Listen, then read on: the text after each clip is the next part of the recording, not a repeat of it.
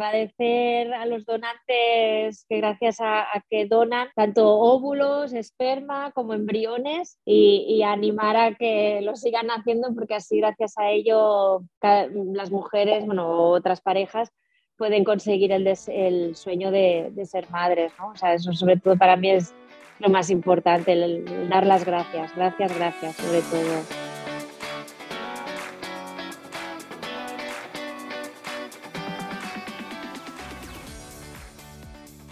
Bienvenida al podcast F de Fertilidad. He creado este programa para que tú y yo podamos escuchar diferentes historias contadas en primera persona sobre las diferentes formas de crear una familia. No hablamos suficiente sobre los retos de la fertilidad. Damos por hecho que cuando estemos listas para tener hijos será fácil, pero no siempre es así. El camino puede ser largo, caro, confuso y lleno de dudas, desilusiones y dolor. Este podcast va de pérdidas gestacionales, de infertilidad, de pruebas y tratamientos de reproducción asistida, de donación de óvulos y esperma, de acogida y adopción, de crianza monoparental, de fertilidad LGBT, de la decisión de vivir sin hijos, de los costes económicos, del estrés que genera o del impacto que llega a tener en la felicidad, el bienestar o las relaciones. En definitiva, este podcast va de las formas menos tradicionales de formar una familia y cubre todas las experiencias sin filtros ni prejuicios. Los finales felices, las situaciones tristes que aplastan el alma y los que aún están en el limbo. Yo soy Isa, tu anfitriona, y espero ayudarte con este programa a descubrir que no eres la única y que no estás sola. Encuéntrame en Instagram con la cuenta F de Fertilidad. Escucha el podcast F de Fertilidad en tu app de podcasting favorita y suscríbete para no perderte nada.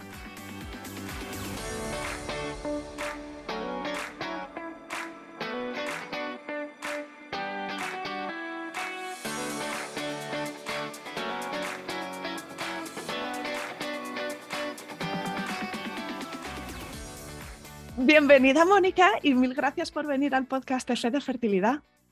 Muchísimas gracias a ti. Estoy muy contenta de tenerte aquí hoy, de que compartas tu vivencia de la maternidad, tu camino hasta llegar a tus peques. Y si te parece, antes de ir a la historia, cuéntame alguna cosita sobre ti en el momento presente. Pues eh, de dónde eres, dónde vives, cuántos años tienes, a qué te dedicas, cuántos sois en tu familia, un poco una, una presentación. Pues mira, mi nombre es Mónica, soy de Barcelona, Vivo cerca de la Sagrada Familia y bueno, tengo ahora 43 años, conseguí el sueño de ser madre con 41 y, y, bueno, en nuestra familia somos dos mellizos que ahora en febrero harán dos añitos y yo, o sea, somos una familia monoparental especial que se le llama, o lo que sería una familia numerosa de las monoparentales. Qué guay, pues mellizos que de casi dos años seguro que estás súper entretenida en el día a día. Sí, no me aburro, no me aburro. Vamos a remontarnos atrás, si te parece, Mónica, en tu historia personal, cuéntame si tú siempre habías querido ser madre, has hablado ¿no? de, de, conseguir tu sueño, de formar una familia, así que ¿dónde empezó esa, este deseo? Pues mira, yo soy, bueno, soy maestra de profesión, estudié magisterio porque los niños siempre me han gustado mucho y bueno, yo siempre había querido ser madre, ¿no? Lo que pasa que aquello que, bueno, vas teniendo alguna pareja, todavía pues todavía eres joven, también me fui a vivir a Alemania, volví otra vez aquí a Barcelona, o sea, he estado un poco, estuve como haciendo más vida laboral, por así decirlo, carrera profesional que, que personal. Y bueno, aquello que con las parejas que tenía, pues como que al final tampoco acababa de tirar la cosa adelante para ser madre. Y ya pues viendo eso, que yo ya tenía más de 40 años, ya dije, bueno, pues voy a mirar a ver. Yo me había congelado con 38, me, me congelé óvulos y fueron, tenía 8. Y sí que es verdad que de los 8 que, que pude congelar, Luego solo cuando los descongelaron para bueno, ovocitos. Entonces, de los que descongelaron, solo sobrevivieron dos. Y de los dos, solo fecundó uno, y, que fue el que llegó a Blasto. Y, fue el que, bueno, eso, cuando ya tenía 41 años, pues ya decidí tirar adelante. Y entonces me puse este blasto, lo que pasa que no, no siguió, y, o sea, no, no agarró. Luego, entonces hice otra vez, um, también para una fecundación in vitro con mis propios óvulos también, y entonces solo salieron dos y también solo a blasto solo llegó uno. Y también cuando me lo pusieron, pues no, no agarro. Y, entonces, bueno, yo me hundí un poquillo, aparte que económicamente, pues claro, todo el tema pues no es barato, ¿no? Y, entonces, pues oí hablar, gracias a, mi primo y a su mujer, de la donación de embriones. Entonces cambié de clínica y, y la verdad es que la clínica donde cambié, súper bien, o sea, me encantó el acogimiento que te dan, el acompañamiento que te dan y todo, se llama Graviga del Hospital de Barcelona.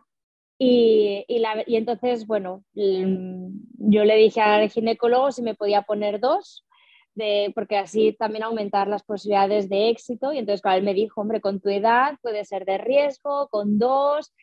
Digo, ya, lo que pasa que también, al menos quizás puede ser que agarre al menos uno, digo, porque ya emocionalmente y económicamente pues ya no sé si, si podría hacer otro intento más, ¿no? Entonces prefiero ir ahora por todas y bueno, y lo que salga, pues bienvenido será.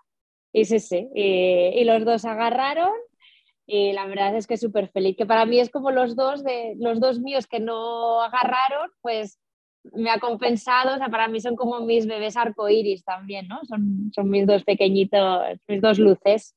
Wow, Mónica, nos has dado un resumen de todo.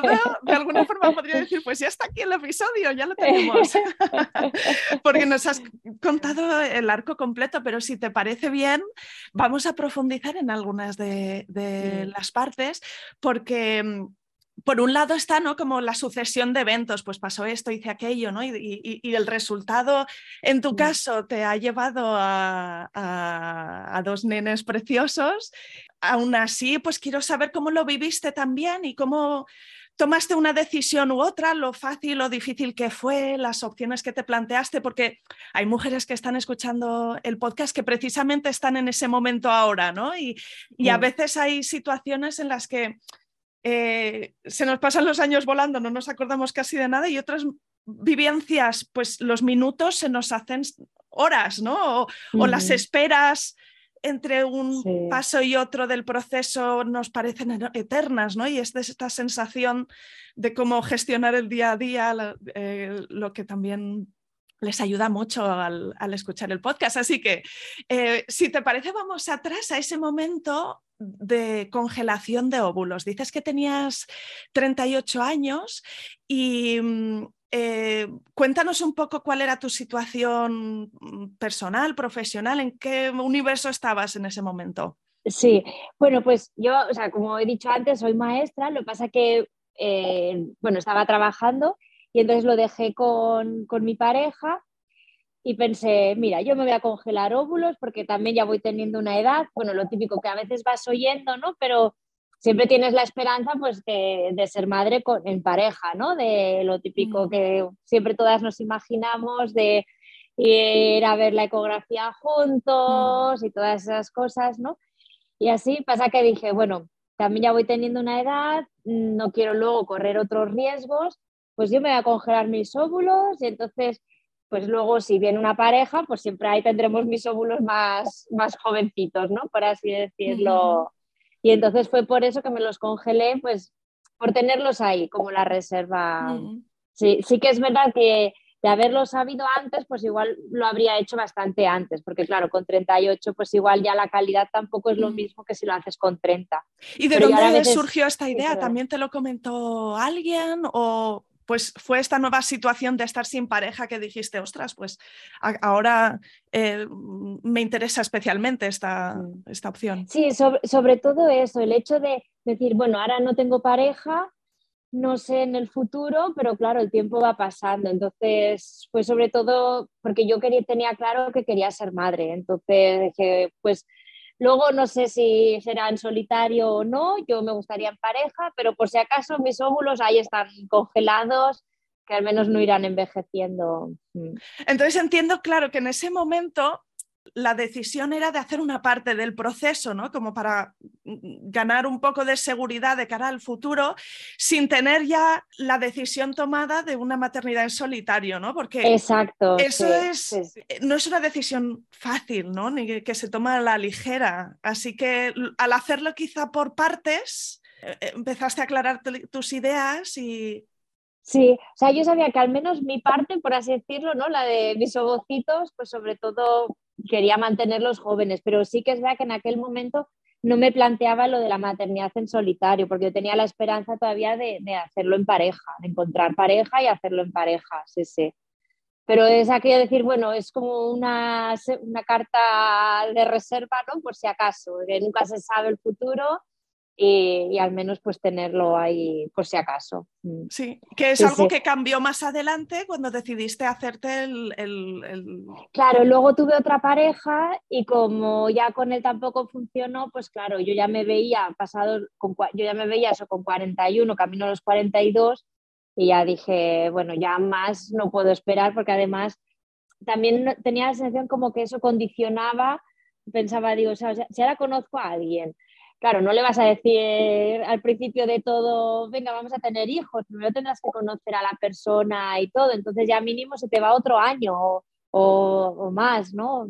Entonces ya me plantaba en igual pues en 44 años o así, entonces no, quería hacerlo dependiente de eso y, incluso ahora, por ejemplo, a veces siempre digo con mi hija, ¿no? Pues igual de, regalo de para los 18 años, pues igual le regalo que se congele óvulos, ¿no? Pues lo digo de broma, pero es algo que, claro, digo, ostras, si lo hubiera sabido antes, pues quizás es algo que, las mujeres, afortunadamente, pues tenemos esa posibilidad de congelarnos los ovocitos y así ahí lo tenemos, ¿no? Y luego nunca se sabe, pero al menos ahí los tenemos. Sí, sí, es una cosa súper desconocida para nuestra generación, ¿verdad? Porque eh, nos hemos plantado en un momento ahora de que muchas mujeres dicen si lo hubiese sabido antes, ¿no? Y es, mm. es una una tecnología, una ciencia que existe probablemente mm, Desde varias décadas, ¿verdad? Y, no, pero no, estaba tan visibilizado y hay cierto tabú ¿no? Eh, alrededor de ello. Sí, yo por eso siempre hablo sobre ello y lo, lo, explico y lo comento porque es eso, pienso que a veces es dar visibilidad y alguna vez, pues hablándolo en algún grupo, y, a lo mejor luego alguna chica me, ha escrito y me ha dicho, ostras, pues gracias, y, o dudas que tienen o preguntas, ¿no? Porque claro, también pasar el proceso no es fácil, porque también luego tienes que hacer así todas las inyecciones, bueno, los pinchazos, o sea que me pasa que como tienes el objetivo, pues dices, bueno, sabes que es por algo bueno, pues eso te hace tirar adelante. ¿Cómo se fue formando la decisión de apostar por una maternidad en solitario? ¿Tú tenías mm. en tu entorno ejemplos positivos, apoyos ¿no? en, mm. familia, amigas que, estuviesen ahí para, eh, no sé, aunque fuese hablar de ello y animarte y quizá proponerte incluso eh, apoyo en el proceso. Bueno, sí, o sea, sí que es verdad que en mi familia así más cercana no, no hay casos de maternidad en solitario, pero es algo que yo lo tenía muy claro porque era mi sueño y sí que desde siempre, con, tanto con mi familia, sobre todo mi madre, y con mis amigas también, o sea, todas me decían, ah, lo que necesites, nosotras aquí estamos para ayudarte. Y, y, sobre todo ahora también, o sea, yo lo que digo es, sobre todo mi madre es el gran pilar, o sea, es casi como, hace casi como de padre, ¿no? Porque ella es la que me ayuda mucho. Yo sí que luego cambié de trabajo y era comercial y, ahora he vuelto otra vez a la docencia porque para conciliar es lo más fácil, porque claro, como comercial tenía que viajar por Europa y, la es que ahora con los pequeños pues no me veo y, tenía ganas de volver a la docencia. Mm. Sí, sí, entonces claro, los apoyos de, de mi madre sobre todo me ayuda mucho, sí, bueno, y de la familia en general también. ¿Y había algo que te, que te preocupara especialmente, algún, alguna dimensión de esta decisión que dijeras, ostras, pues eh, aquí tengo que hacer un salto al vacío, me, me da miedo, no lo tengo claro? La verdad es que yo creo que como lo tenía tan claro que era mi sueño el ser madre, era, bueno, los momentos así que, por ejemplo, la beta espera se pasa fatal, ¿no? Hasta que te dan el positivo y claro, ha sido las tres veces, ¿no? Lo único que afortunadamente, pues la tercera vez fue la vencida y hubo positivo. Pero sí que es verdad que pues, en lo que es el proceso es duro porque son tampoco a veces, bueno, con los pinchazos y que tienes que ser muy regular y todo. Y eso, pues claro, sí que se hace durillo y a veces dices, pues sí, cuesta, ¿no? Pero yo estaba tan convencida que era por conseguir a mis bebés que me estaban esperando donde fuera, que, eso me hacía, me, ayudaba a sacar fuerzas y sí, sí, para adelante, para adelante. Y hoy, y hoy en día también hay momentos a veces que no es fácil y también es, o sea, compensa, compensa muchísimo. Eh. La, sensación de responsabilidad es enorme en cualquiera de los casos con respecto a nuestros hijos. Y compartir esa responsabilidad da cierta seguridad. Y en tu caso dices que tienes el apoyo de tu madre, que seguro que, que, valoras muchísimo, ¿no? Y que es, es, muy importante. ¿Cómo se compara lo que te imaginabas de que iba a ser pues ser tú, ¿no? 24 horas al día, 7 días a la semana, y lo que estás siendo ahora, porque ya llevas dos años de camino,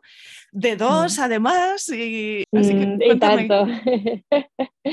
sí, bueno, o sea, sí que es verdad que ahora, a dos años después, ¿no? De haciendo revisión de estos dos años, sí que a veces pienso, digo, que si, hubiera, si me hubiera puesto solo un embrión, sí que pienso que sería las cosas un poco más fáciles, ¿no? O sea, de que como monoparental pues con los dos a veces sí que voy bastante desbordada, ¿no? Eh, pero luego por otro lado me compensa y ahora que ya los tengo a los dos, digo, es que no me imagino ahora ya mi vida sin ninguno de los dos, ¿no? O sea, que también es eso decir, hay momentos que pienso, claro, yo que sé, a veces, ¿no? Pues cuando hay uno que se duerme muy bien y a la otra le cuesta un poquito. Pues digo, claro, si ahora tuviera solo uno, ya está, ya lo tendría dormido, pero no, ahora es, venga, ahora empieza a dormir al otro, ¿no? O sea, es, un poco a veces que digo, ostras, que es, donde noto, de hecho, de tener dos o tener uno, que pienso que sería diferente. Pero luego es eso, digo, es que no, no me imagino la vida sin ninguno de los dos ya. O sea, es que no. ¿Qué cosas eh, te ayudaron? No sé si en el camino has hablado de grupos, ¿no? de, de, otras madres en solitario. Em, cuéntanos recursos que hayan sido un apoyo valioso y que has ido descubriendo por el camino que pueden ser interesantes también para las mujeres que nos escuchan. Sí, pues mira, a través de Instagram, pues eso, había un grupo de monoparentales de Barcelona e hicimos una quedada y de ahí de esa quedada pues salió otro subgrupo, por así decirlo. Y la verdad es que con este subgrupo también cada una pues tiene sus vidas y todo, pero más o menos casi todos los niños son del 2021 y, la verdad es que nos entendemos todas muy, o sea, somos todas muy diferentes, pero nos entendemos muy bien. Y yo creo que, que nos hemos unido mucho porque como todas hemos pasado por todo este proceso, ¿no? Porque la que también tenía el deseo de ser madre en pareja, pero que al final acaba siendo sola, la que también tiene por donación de embriones, la que ha pasado por fecundación in vitro, por inseminación artificial, otras que también tienen mellizos, como que todas hemos pasado por todo lo que es este proceso y yo creo que eso también nos une mucho. Y luego también tenemos muy claro que queremos o que luchamos porque este grupo vaya, o sea, que con el tiempo ¿no? se vaya manteniendo, porque aparte del apoyo que nos damos las unas a las otras, sobre todo de modo desahogo, pero también darnos ánimos y todo, el hecho de que los niños ya se van conociendo y todavía no juegan mucho entre ellos, pero sí que ya se van conociendo y queremos pues que cuando sean un poquito más mayores que vean que tienen amiguitos que tampoco tienen padre y no pasa nada, ¿no? De que irán al colegio y conocerán otros tipos de modelos de familia, pero también tendrán sus amiguitos pues que no tendrán padres y, que verán que hay otras familias también, ¿no? Y, eso para nosotras es, es, muy importante y muchas veces lo, hablamos, ¿no? De, de qué bonito de que están creciendo juntos y para ellos va a ser una realidad completamente normal, ¿no? O es al menos nuestro objetivo también. Mónica, me hablabas ahora de la ovodonación. ¿Cómo fue para ti este, este momento ¿no? en el camino? Hay algunas madres que hablan del duelo genético y que les resulta más o menos difícil hacerse a la idea de que tienen que renunciar ¿no? a, que el bebé sea genéticamente eh, suyo. Em, mm. ¿cómo, lo viviste tú? Sí, sí que es verdad que al principio, o sea, yo también pasé mi, duelo genético, ¿no? Porque siempre es un poco lo que tú te esperas de, ay, tener tus hijos y decir, bueno, no hay padre, pero al menos pues llevan tu carga genética. Y sí que al principio pues claro, cuando mi primo y su mujer me hablaron sobre ello, como que tampoco me lo planteé mucho, pero luego digo, pero a ver, ¿qué es más fuerte? ¿Tu deseo de ser madre o el hecho de que tenga tus genes o no, no? Y, la verdad es que yo creo que ahí fue cuando hice el clic de decir, no, no, es que yo quiero ser madre, o sea, quiero ser madre a toda costa. Entonces, gracias sobre todo a la generosidad de, claro, yo no sé estos embriones sé que tienen algún hermano, mínimo tienen un hermano nacido, sano, porque claro, cuando e, son donación de embriones es porque ya o la pareja o la madre en solitario que hizo el proceso dona el resto. Por lo tanto, o sea, mínimo hay alguno, algún hermano nacido, ¿no? Entonces, a veces son pensamientos que hay recurrentes de cómo serán sus progenitores genéticos, por así decirlo, pero por otro lado es eso, e, era tan grande las ganas de ser madre que es que no me importa, no... Y los miro y para mí son mis hijos y siempre lo serán. Sí que a veces pues también pienso, ¿no? El, claro, yo les quiero explicar pues que son adopción de embriones y que gracias a la generosidad de donantes, o, sea, o de una pareja o de alguna mujer que fue madre en solitario, pues que gracias a, eso, pues ellos están aquí conmigo, ¿no? Y, y así, pero la verdad es que em, el duelo genético puedo decir que se me pasó un poco rápido. O sea, no, no quise tampoco estar ahí dándole vueltas y así, sino que para mí era el objetivo de ser madre y, ahora cuando los tengo conmigo, los veo, los abrazo, que no tengan mis genes, la verdad es que... Ni se te pasa por la cabeza. No, no, es que no me importa. Me importa mucho más el tenerlos conmigo y, y ya está. Y sobre todo también quiero aprovechar el podcast para dar las gracias a, los donantes y, que a veces también eso que hay parejas o mujeres ¿no? que, que dicen, ay, pues ahora me han sobrado ya unos embriones, yo ya tengo un hijo, tengo dos y no sé qué hacer con estos embriones, pues la verdad es que yo animaría a donarlos, porque gracias a esta generosidad otras mujeres podemos conseguir nuestro sueño de ser madres. Sí, y fue por esto que dices que te cambiaste de clínica, porque esta primera clínica quizá no te podía cubrir esta necesidad y la segunda sí, o... La verdad es que o sea, en, esta primera clínica tampoco ni lo pregunté, la verdad, pero no acababa yo de, de, sentirme a gusto. Y luego coincidió también que vino la pandemia, porque bueno, fui a, o sea, cambié de clínica y esto fue en febrero y luego en marzo fue cuando nos confinaron. Entonces, que fue luego ya el, proceso ya de ir a buscar los embriones, quedó todo congelado con, con, la pandemia, ¿no? Ya cuando empezaron a abrir un poco, pues ya fue entonces cuando pude seguir con el, con el proceso. Pero sí, o sea, busqué en internet otros sitios, o sea, donde había clínicas con donación de embriones y, entonces, bueno, yo soy de una, tengo una mutua que trabaja también con el Hospital de Barcelona y entonces estaba, está gravida y, la verdad pues fui allí a informarme y a otros dos sitios más y la verdad que aquí en Gravida me encantó, o sea, con el profesor, eh, con el doctor Rojas y, y súper bien. Qué bien, pues no sé si hay alguna última cosa que, que te gustaría comentar eh, antes de despedirnos, porque nos has dado pues, un recuento estupendo ¿no? de tu experiencia. No, bueno, sobre todo un poco lo que he dicho, el agradecer a los donantes que gracias a, que donan tanto óvulos, esperma como embriones y, animar a que lo sigan haciendo porque así gracias a ello las mujeres, bueno, otras parejas pueden conseguir el, el sueño de, de, ser madres, ¿no? O sea, eso sobre todo para mí es lo más importante, el, dar las gracias, gracias, gracias sobre todo. Mm.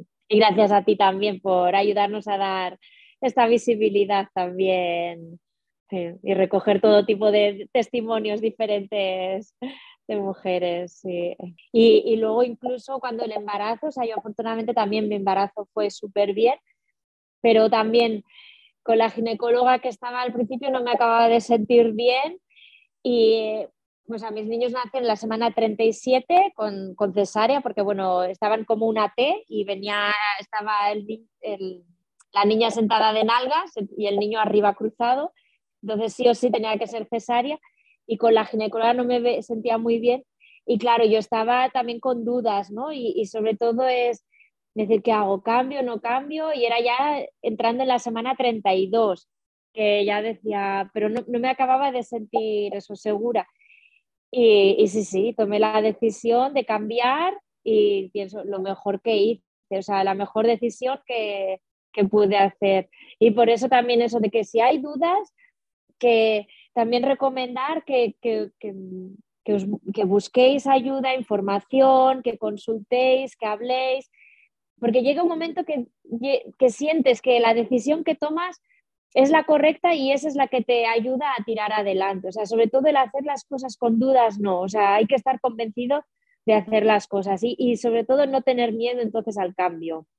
Que aunque pueda dar un poco de impresión, adelante, que entonces saldrá bien, porque es una decisión que, que se ha tomado, pero no con miedo, sino segura y confiada. Ya te digo, o sea, he hecho dos cambios, dice, cambio de clínica, cambio de ginecóloga y, y súper contenta.